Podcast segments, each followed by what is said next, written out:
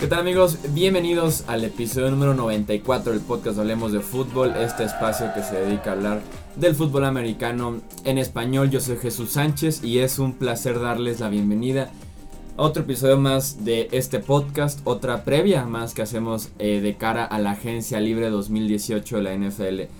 Para hacer análisis esta vez de la posición de defensive end me acompaña Rudy Jacinto. ¿Cómo estás, Rudy? ¿Qué tal, Chuy? Listos para platicar de una de las posiciones más importantes en la NFL. Digo, podemos hablar de cornerbacks, podemos hablar de mariscales de campo, receptores estrellas, pero realmente los equipos que pueden presionar desde las bandas, pues definitivamente han tenido alto impacto en los momentos de postemporada y sobre todo en algunos títulos, ¿no? Creo que este es su último Super Bowl, clara prueba de ello. Sí, recientemente se ha visto tanto el caso de Filadelfia como los Broncos con eh, con Von Miller y de Marcus, de Marcus Ware, perdón, en su momento eh, ganando el Super Bowl, los mismos Seahawks cuando lo hicieron con Bennett y con Avril, entonces sí es importante tener... Los Ravens. Los Ravens también cuando tenían a Terrell Sox en, un muy buen momento, entonces sí es importante llegarle al coreback, sí poder cubrir en la parte de atrás, pero probablemente la tarea más importante en la NFL de hoy, restarle tiempo eh, al coreback en la bolsa de protección. En los controles operativos, como siempre, eh, se encuentra Edgar Gallardo. ¿Cómo estás, Edgar?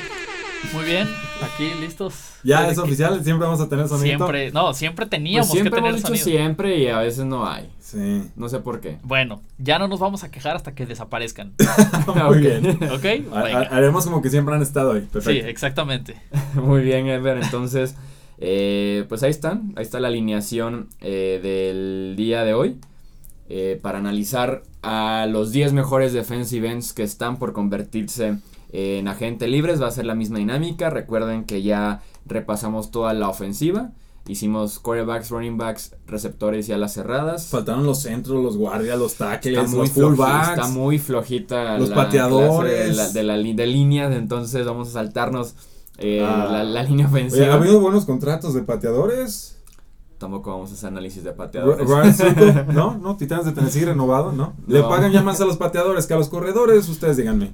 Pero pues aquí en Hablemos de Fútbol tenemos una regla de que no hablamos de pateadores ah, porque ni siquiera son personas. ¿No son personas? ¿Aquí tampoco? Ah, perfecto. aquí no son personas los pateadores, entonces Muy nos vamos a dedicarles un episodio completo. Cuando en Roma, haz como en Roma. Entonces, eh, vamos a, con la misma dinámica, vamos a analizar la posición de defensive end.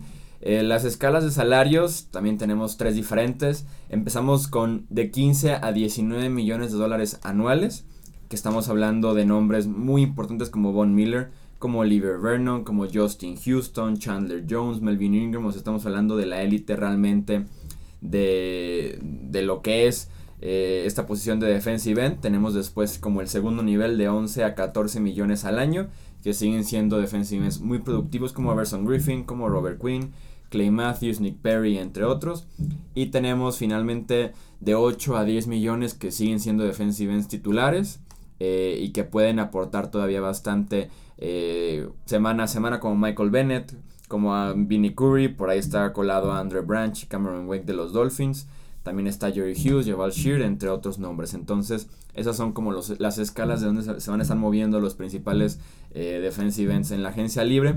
Equipos que buscarían eh, esta posición en las próximas semanas tenemos a los Patriots, eh, Jets, Ravens, Colts, Titans, eh, Raiders, Bears, Lions, Panthers y Buccaneers, por mencionar algunos de, los principales que podrían estar buscando defensive end. Tal vez Patriots y Buccaneers los que tengan la necesidad más grande de, de, esta lista, pero pues sí nunca está de más un otro defensive end, por lo menos que sea un especialista.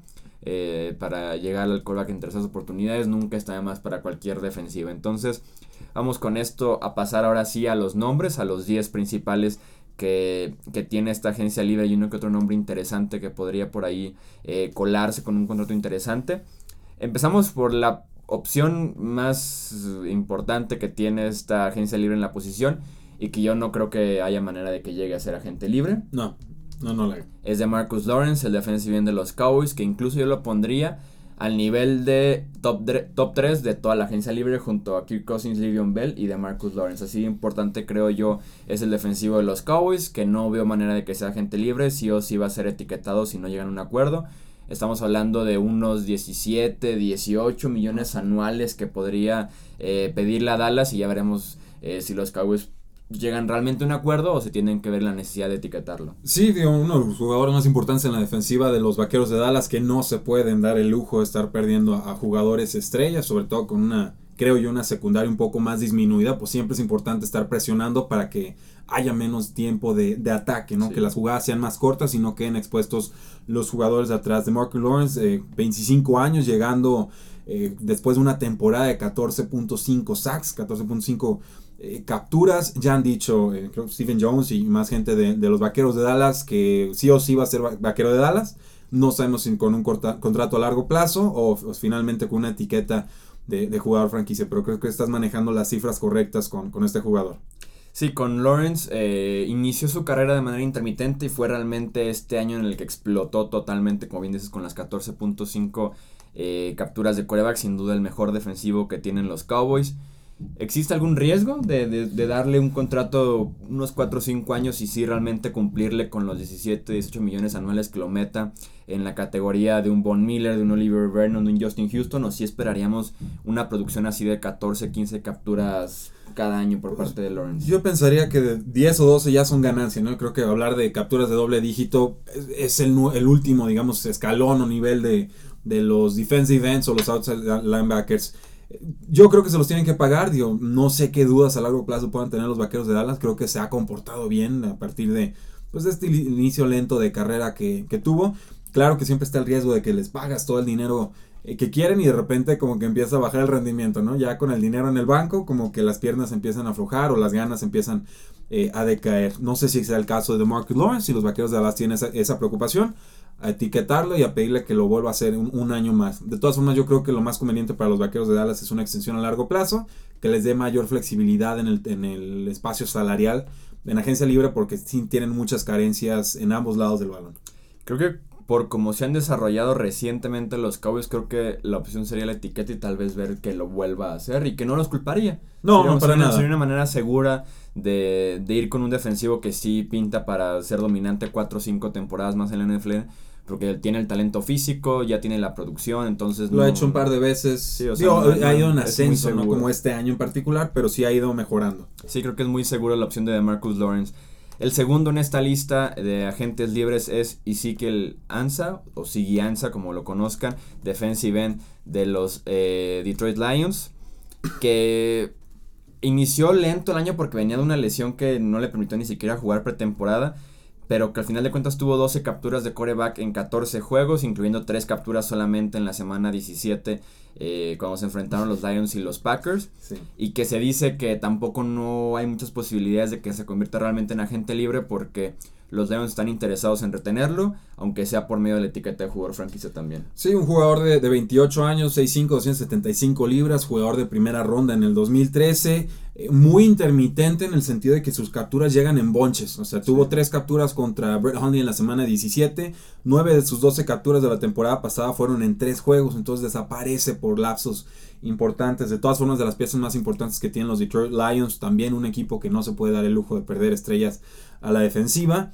Eh, yo creo que la etiqueta de jugador franquicia nuevamente entra en juego, sería a más o menos 17 millones, como venías eh, comentando, pero pues a los 28 años con producción demostrada, sin ganas de que realmente explore el, el mercado, yo creo que por lo menos la etiqueta ahí está. Llega un nuevo head coach con tendencias más defensivas, Matt Patricia, estoy seguro que va a favorecer más ese lado que, que el lado ofensivo. Con todo y que Ansa fue de los que eh, cuando fue la fecha límite de cambios, por ahí de la media temporada pasada, se hablaba de él como un posible... Pieza de cambio, Sí. Una, una posible pieza de cambio, al final de cuentas, se queda el resto de la temporada y cierra bien el año, lo que yo creo que le asegura el quedarse eh, con los Lions. Sí extraño que tiene 28 años y va apenas por su segundo contrato, ¿sabes? Es, Entró es un tarde. caso extraño, sí, es un caso raro y que, y que te dice que va, va a querer buscar el máximo salario posible porque probablemente es su último gran contrato. Sí, su, su sí, segundo, pero también su último gran contrato en la NFL. Creo que sí los merece. Sí te da una producción intermitente, como bien dices, pero al final de cuentas te puede dar también doble dígito en capturas sin ningún problema cada año. Sí, y finalmente pues eh, son jugadores con los que tú quieres anclar a tu equipo. O sea, no vas a poder ofrecerle contratos estrellas a todos los jugadores. Entonces, ¿cuáles son los jugadores específicos sobre los que yo construyo una base? Y ya lo demás termina siendo ir embonando, armando todas las piezas. Yo creo que los Detroit Lions tienen una identidad defensiva con Sigianza. Creo que vale la pena pagarle. Sí, además es la única opción que tienen como pass rusher consistente, creo. y de jugador de etiqueta franquicia también, no creo que haya algún otro jugador agente libre de, los Lions que, que, interese etiquetar. Sí, no, al nivel de, de Ansa, que es su mejor defensivo, no creo. Eh, la tercera opción es una es un caso interesante porque es Julius Peppers, con todo y que tiene 38 años, viene de una temporada de 11 capturas sus últimos cuatro años han sido 11 capturas, 7 capturas, 10.5 capturas y 7.5 capturas entre Chicago, Green Bay y su regreso ahora a Carolina. Eh, hay un interés por volver a jugar en 2018, no está considerando el retiro eh, a pesar de, de, su edad y más porque lo está haciendo bien. Como especialista no está jugando todo el partido, está solamente entrando en situaciones muy especiales, pero lo sigue haciendo bien y yo, yo lo veo muy sellado para que regrese a los Panthers porque siguen teniendo la necesidad de un jugador como Julius Peppers. Y a esta edad no veo como el por qué moverse, en una situación muy buena como ya tiene ahorita con Sí, digo, Julius Peppers lleva en la liga desde el 2002, una, una, primera ronda a los 38 años de tener 11 capturas, vamos, son, son cifras bestiales. Sí, intermitentemente, entrando, saliendo, el jugador de rotación eh, en realidad es lo de menos. Es, una línea defensiva muy fuerte la que tienen las Panteras de Carolina y tener el lujo de un veterano productivo como Julius Peppers con todo el historial que conlleva. olvídate. Aquí la pregunta es, ¿se va a retirar o no? Yo creo que no. Y la pregunta también es cómo va a regresar a su operación del hombro derecho, porque también se fue pues, sometido a cirugía en este off-season. ¿Qué clase de contrato estaríamos buscando con Julius Peppers? O sea, pensando que solamente Carolina sería el equipo con posibilidades de firmarlos, porque si no, posiblemente se retiraría. Creo que debe ser año por año. Vamos ahorita nada más por una sola temporada. Se me ocurren unos 7 millones. Yo estaba pensando 5. Sí, o sea, porque sí, es especialista. Tal vez incluso Peppers le puede hacer el descuento a, los Panthers ya para que sigan construyendo en otros aspectos, unos 5 millones. Sí, y, finalmente el, acabo de terminar el, estudio este que tenía de los lesionados y, de los 16 equipos más lesionados por una métrica ahí que yo estaba calculando, salían las Panteras, salían los Santos y salían las perdón, Panteras, Santos y, Patriotas. Entonces, es, con temporada de 11 y 5 y estar entre los 16 equipos más lastimados, pues a mí me dice que es un equipo resiliente, un equipo fuerte un equipo contendiente, suena muy atrevido decirlo. Le dieron muy buena pelea a las Panteras de, Carolina, siempre fueron juegos relativamente cerrados. Les falta algo para dar el estirón, sobre todo receptores rápidos. calidad de la ofensiva les haría falta. Sí, sí, sí, o un coreback más preciso más consistente. Yo, yo soy fan de Cam Newton, pero sí me gustaría un poco más de consistencia. Pero bajo la idea de que entonces las Panteras de Carolina tienen una ventana de oportunidad para hacer algo importante, pues vale la pena tener esta clase de jugadores muy veteranos que te dan producción de un solo año y después pues ya lo vas revisando año con año, ¿no? Un, caso, no sé, como James Harrison con los Patriotas, tantos casos de veteranos que si no la consiguen ese año, se retiran sin mayor problema. Eh, la cuarta opción en esta lista de defensive ends agentes libres es Adrian Claver, este defensive end de los Atlanta Falcons, que tiene 9.5 capturas en la temporada pasada. Pero. Pero es un número súper engañoso porque de esas 9.5, 6 fueron conseguidas en el mismo partido, que fue en contra de los Cowboys cuando recién perdieron a Tyron Smith y se aprovechó por completo eh, Claiborne de esa línea ofensiva de los Cowboys a mí me sigue pareciendo una así una opción sólida. Sí. O sea, no es como para que venga a cambiarte la defensiva, pero si buscas un defensive end que también te pueda jugar en el interior de la línea, que es bueno en, en contra del juego por tierra y decente llegándole al quarterback, sí veo como un contrato decente para Adrian Claiborne y un interés de varios equipos a lo largo de la liga. Sí, es un jugador que ha cumplido expectativas. 29 años, 6'3, 280 libras. Estoy revisando aquí. Primera ronda del 2011, tomado con el pick número 20 eh, y sí, se, se, apoderó por completo del partido contra los Vaqueros de Dallas, un juego en el que Dak Prescott es capturado 8 veces. Encaja muy bien dentro de lo que los Falcons querían hacer, que era ser sólidos al frente, pero sobre todo tener una defensiva muy rápida, muy ágil, muy penetrante. O sea, incluso si le ganas por esquema, por diseño de jugada, que los jugadores tengan la velocidad para reaccionar y mitigar eh, posibles yardas extras. Eh, ¿Tú crees que haya posibilidades de que regrese a los Falcons? Yo sí lo veo posible, porque como bien dices, encaja en un perfil que buscaban los Falcons. Y tomando en cuenta que fal- le faltaba a Big Beasley, creo yo, en su desarrollo Sí. que se y, se, y que se vio eh, la temporada pasada. Y con Tack McKinley, el novato de primera ronda, que se vio bien, pero también muy intermitente, te quería bien una presencia de un veterano. Más veterano. Sí. Aunque no, no, no descartaría, por ejemplo, un regreso a Tampa Bay. no, que no, de ninguna manera. end y que ya conoce más o menos cómo es la cultura en Tampa y que pues vendría un precio relativamente, creo yo, barato, de unas 2, 3 temporadas y unos 7, 8 millones, creo Sí, yo. ojalá tuviera más información sobre los tackles y, y defensive ends que van a estar llegando en el draft. No sé qué tan fuerte venga la camada. He escuchado algunos nombres por ahí, pero eh, no, no, me encantaría saber para entonces decir si Falcons lo retiene o no. Falcons va a preferir a tomar alguno en el draft. No, Aunque ya no fue, de- aunque ha ido defensive en primera ronda en años consecutivos Sí. con Big Beasley y Tack McKinley, creo Les que es gusta. un momento de buscar otra opción, pero, pero sí Claiborne yo sí le vi un mercado movidito en la agencia libre. Más porque las otras opciones como de Marcus Lawrence o, o Ansa ya están como muy cantadas de que se caen en su equipo. El mismo Julius Peppers pues te deja a Claiborne como la mejor opción entre comillas para un equipo en la agencia libre. Sí, Que busque defensive end y que realmente va a ser agente libre. sí, y recordemos lo que los Falcons quieren hacer es emular aquella eh, fuerte defensiva de los Seattle Seahawks, ¿no? O sea, su head coach viene precisamente de allá y entonces un jugador como este vendría a ser el molde, digamos, como de un Brandon Mebane. Sí. que no son idénticos, pero pues es, es más o menos, creo yo, la, la función. Para cerrar el top 5 de agentes libres en la posición está un nombre que a mí se me hace muy interesante, que es el de Trent Murphy. El defensive end de los Washington Redskins, que en 2016 tuvo 8 capturas de quarterback, que se estaba viendo bien, pero que su carrera de la nada pasó de ser prometedor junto a Ryan Kerrigan, una pareja buena Sí. de, de pass rushers en- con los Redskins, a estar suspendido 4 partidos por uso de sustancias ilegales para mejorar rendimiento. Y a desgarrarse después el ligamento anterior cruzado de la rodilla, también El el, medio colateral. Entonces se perdió toda la temporada 2017 y quedó de ver muchísimo y al final de cuentas su carrera como tal. Eh, en Washington tomado en la segunda ronda eh, una sección alta. Y creo que es momento de un nuevo aire y que podría ser muy barato tomando en cuenta que viene de la suspensión y de la lesión. Pero que sí te podría dar por ahí 7, 8 capturas otra vez el próximo año. Sí, es el típico caso de jugador que le da miedo a los, a los equipos de la NFL firmar, ¿no? Porque una suspensión, cualquier errorcito, alguna, no sé, manejar bajo la influencia, 3 gramos de aquella eh, hierba verde y, y quedas fuera por una temporada o más.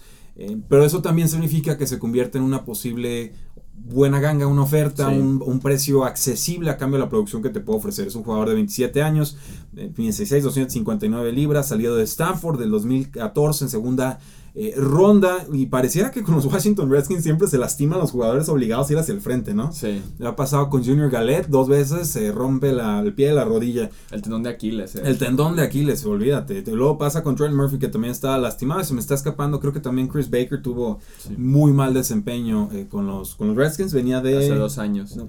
Venía de Washington De- pasó a Tampa Bay. de Washington a Tampa también, entonces-. No sé, como que se les queda el estigma ahí a los Washington Redskins al momento de presionar. Empiezan fuertes sus defensivas, golpeando a los quarterbacks y por ahí de la mitad de temporada se convierten en tiroteos Sí. por completo.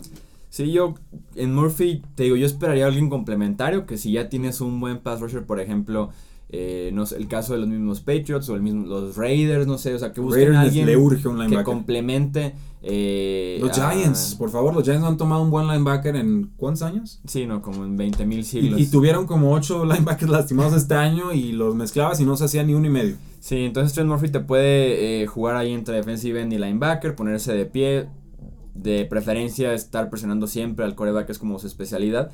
Y como bien decimos, es una opción muy barata que ya se vio bien por lo menos hace dos años y que podría darle una nueva oportunidad, por lo menos un contrato de un año, a algún equipo que busque una ganga, como bien dices. No regresa con Redskins. No creo. Yo tampoco. Lo veo ya muy fuerte a Preston Smith junto a, a Ryan Kerrigan como la pareja de, de pass rushers y para qué traer pues, como ese extra de Trent Murphy no lo veo Hay necesario. mucho historial ahí, ¿no? Ya, Sí. ya se conocen.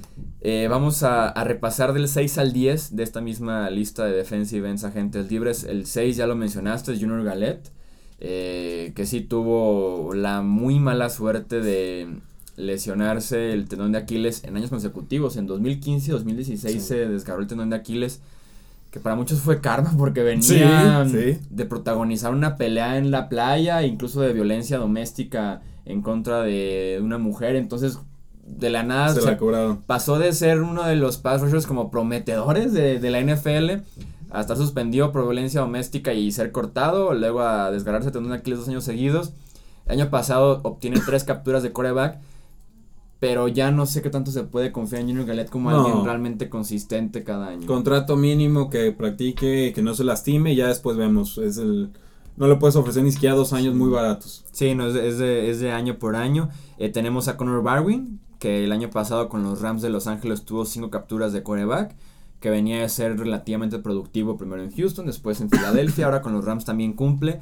También está como para nada más un año Sí. y un rol como el que tenían los Rams, pues, o sea, de entrar para llegar al coreback y hasta ahí con 31 años. Sí, y viene- y viene a la baja y 31 años. Sí. Es- esa barrera de los 30 no solo es psicológica, también pesa en los equipos, ¿no? Como que 20 altos, está en su apogeo, 30 y bajos, uh, ya las está dando cualquier año, se nos va por el acantilado y ya estamos pagándole más de lo que realmente produce en el campo, pero va a tener un rol en la NFL, seguro. En la octava posición está Tan Carradine, un defensive end que fue esa, fue esa racha que tuvieron los 49ers de tomar jugadores lesionados en el draft. Y No, no sé por qué les dio por años. dos, tres años seguidos de tomar el jugador que venía de una lesión grave y era como de que ok, tenemos tanto talento cuando estaba lo máximo de Jim Harbaugh en su máximo apogeo. Nos damos el lujo. Ajá, nos damos el lujo de son jugadores muy talentosos, tal vez de primera ronda, pero como vienen lesionados, nos van a caer, los sentamos un año y ya después vemos el siguiente que nos puede dar. Fue el mismo caso de Tank Carradine y por lo mismo nunca terminó como de explotar muy bien o apenas lo hizo el año pasado por momentos nada más. Un defensive que apenas tuvo 1.5 capturas en 8 juegos, se lesionó eh, y por eso es que ya no pudo regresar y que se especializa también en detener el juego por tierra. Sí, exacto. Es un jugador que está sacando en terceras oportunidades. Es, eh, pues digamos, es una casi una commodity, una cuestión más de uso general. O sea, el, el verdadero valor o, o el, tu plusvalía como jugador de este tipo es si tienes capacidad de penetración o de atacar a los mariscales de campo. Cuando tienes solamente la corrida, pues tu valor de, de mercado eh, baja y creo que eso podría ser factor para que los, los 49ers lo retengan a buen precio. Sí, no, y si ya lo estuvieron desarrollando y lo retuvieron durante cuatro años a pesar de que seguía muy en desarrollo. Claro, pues algo ven ahí. Sí, o sea, sería lo, eh, pues lo lógico traerlo de regreso para poder aprovecharlo al final de cuentas en los mejores años que puedan venir eh, en su carrera. La novena opción y que yo me considero muy fan de él es Aaron Lynch, que también viene del mismo sistema de San Francisco. Eh, inició su carrera en la NFL bien, inició desafortunadamente para él detrás de, esto, de esta dupla de Aldon, de Aldon Smith y Ahmad Brooks en San Francisco. Impenetrable.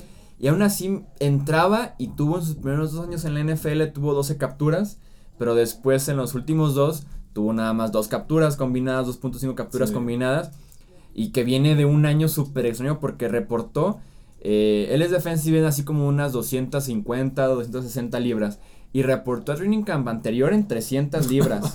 Entonces automáticamente se sacó de la conversación de ser realmente alguien que aportara a la defensiva No, de San pues, Francisco. aplicó la de Lazy. Sí, porque estuvo viniendo de atrás en el peso todo el año y simplemente se perdió el 2017 para él. Pero a mí me gusta, no sé por qué llegó con ese sobrepeso, pero a mí me gusta como una opción de llegar al coreback y con una opción muy barata y que te puede por ahí dar, pues sí, son 6, 7 capturas por año como una opción de tercera oportunidad nada más. Sí, ahorita ya está reportado en 270 libras. Ya sabes que a veces Menos estos, estos mal. reportes a veces son más generosos de lo que realmente eh, tendrían que ser. Yo no me he fijado tanto en Aaron Lynch como, como juego. O sea, no te podría hablar de su estilo de juego. Sí conozco la producción que nos dice 6 capturas su primera temporada, 6 capturas en la segunda y después se fue por el acantilado. ¿Sería el, el jugador que estarían tratando de retener los San Francisco 49ers a descuento o mejor vamos buscando nuevas opciones? Creo que deberían, más porque también te puede jugar un rol de equipos especiales. Por lo mismo de que fue suplente durante varios años, eh, te da la opción de jugar equipos especiales. Nunca sobra.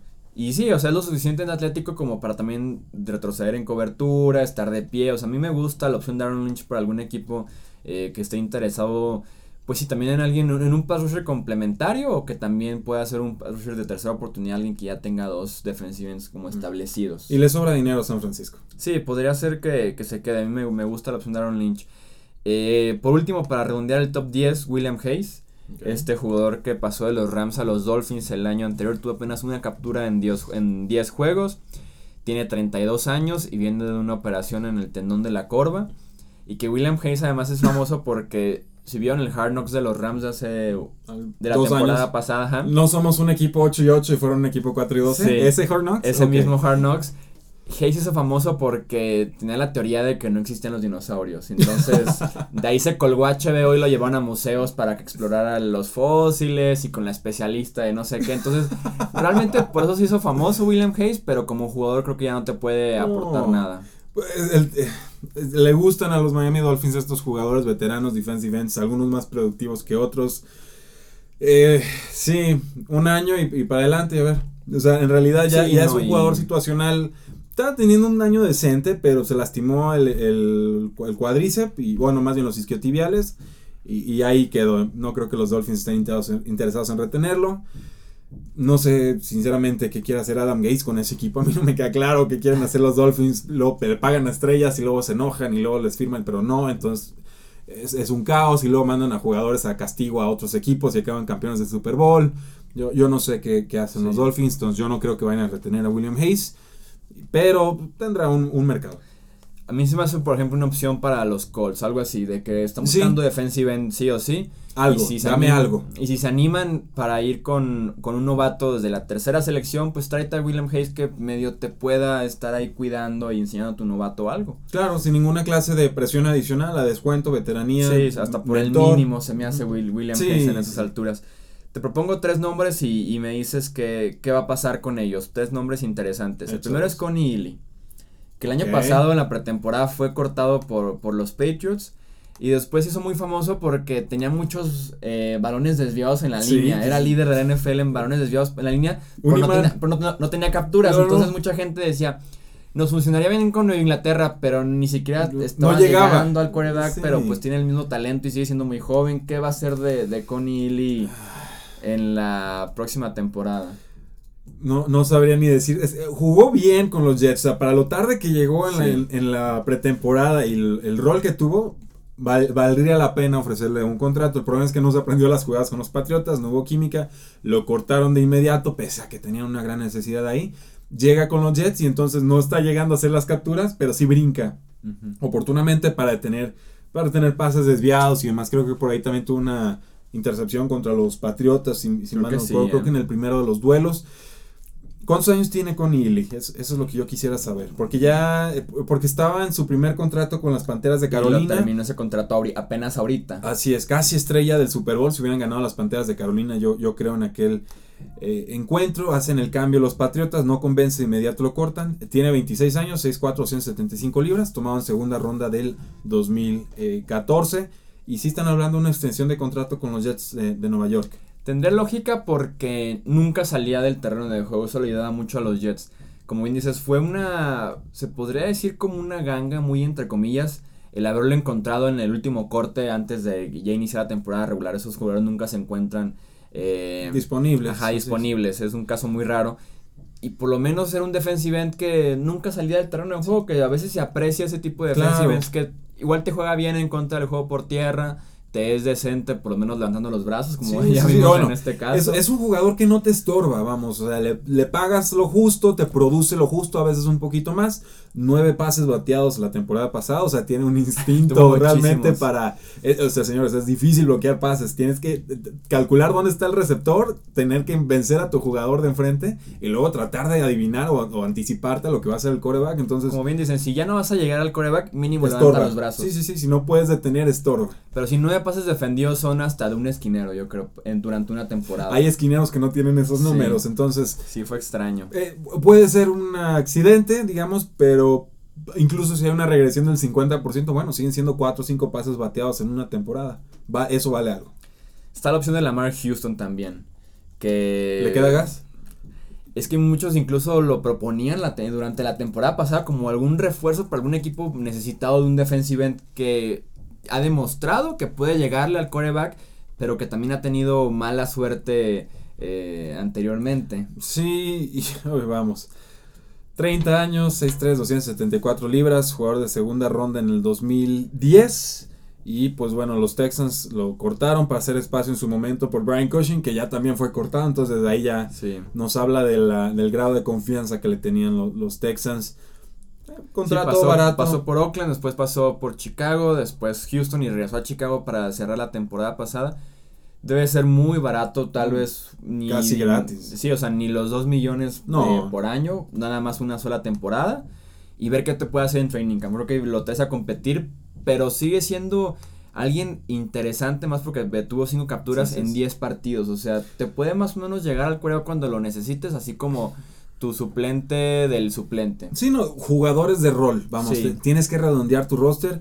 Sus capturas a lo largo de su carrera, 2010, 5 capturas, una captura después, 4.5, 6, baja 1, 8 capturas en el 2015, 0 capturas en el 2016, solamente jugó dos partidos, y en el 2017 en 14 partidos, 5 capturas, 14 tacleadas, 3 en asistencia, 17 tacleadas en total, o sea, un fumble incluso que forza para un touchdown, O sea, te puede brindar algo por, por Sí, lo sí, menos eh, eh, y está en edad. o sea, alturas. creo que, que está justo en, el- en la edad esa de 30, de bueno, que los equipos todavía se alcanzan a interesar y, y te ofrecen el contrato. Y si juegas bien, entonces ya refuerzan, ¿no? Pero 2 millones me parece, dos y medio.